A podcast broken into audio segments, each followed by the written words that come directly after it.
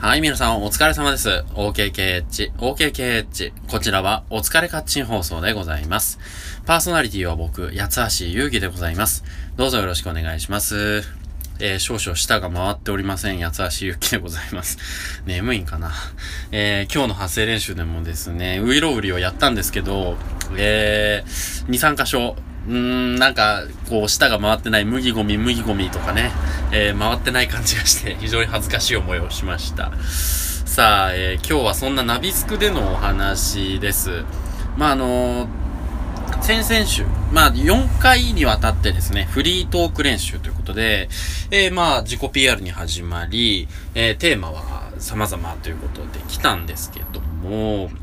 あの、僕、このお疲れカッチン放送をやってるわけじゃないですか。なので、ちょっと番組風に、え、原稿を書いて、仕立て上げて、で、やってみようということで、えー、何度か挑戦してみたんですよ。なんですけど、なんかこう、セリフみたいになっちゃうんですよね。フリートークってなんだろう果たして。スピーチってなんだろうみたいな。スピーチでもない。かといって、フリートークのようで、なんかお芝居の中で、そういう役ラジオっぽいことをやっている人の役をやっている人 みたいな感じに自分がなってしまってるなって思います。うん、まあその割に、まあ先生からはですね、思い切りが足りないよねとか、ニュース読むところと、まあニュースのね、え、話題をもとに自分のフリートークをしていくっていうことなんですけども、そのニュースのところと、つかみのところの落差がもうちょっと欲しいよね、とか。話題については、あの、そうなんですよ。あの、小倉トーストの話、コメダの話したんですけど、その話を、えー、持ってたら、名古屋人としては普通っていう風にバッサリ切られまして まあちょっと、先生にね、えー、まあ気に入られるような話題を持っていくではないですけれども、もう少し、まあ練った、ひねったトークテーマが見つけられたらよかったのかもしれませんね。うん。さあ、そういうことで、ちょっとね、その先生に言われて気になったことがありまして、まあ、このポッドキャスト番組も聞いてくださってる方、あの、すごくお便りもくださってる方、すごくたくさんいて、とても嬉しいんですけれども、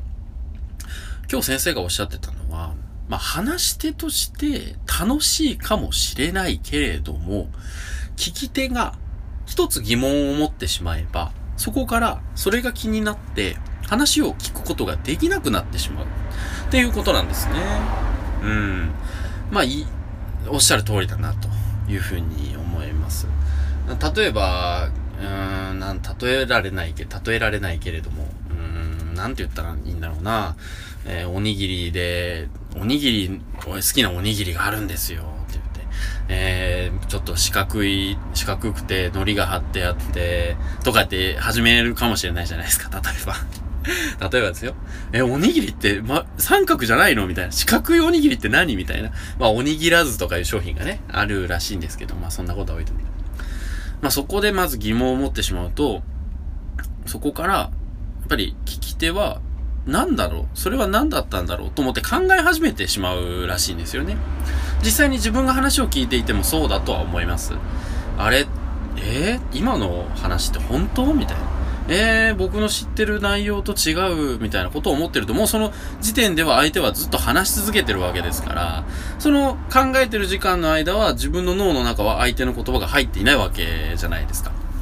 やっぱりそうすると、相手に疑問を持たせないような、スッと入るような話を作るっていうのが、なかなか難しいところなんだなっていうふうに思いますね。うん。フリートーク原稿は1分、1分半から1分45秒ということで、かなりキュッとまとめないといけないのでね。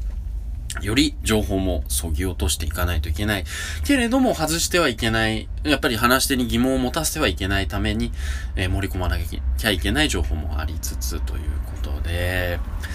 本当に短い、短いスピーチほど難しいというふうにね、オバマ大統領も4分間のスピーチは非常に難しいとか、なんとか言っていたという話がありますけれども、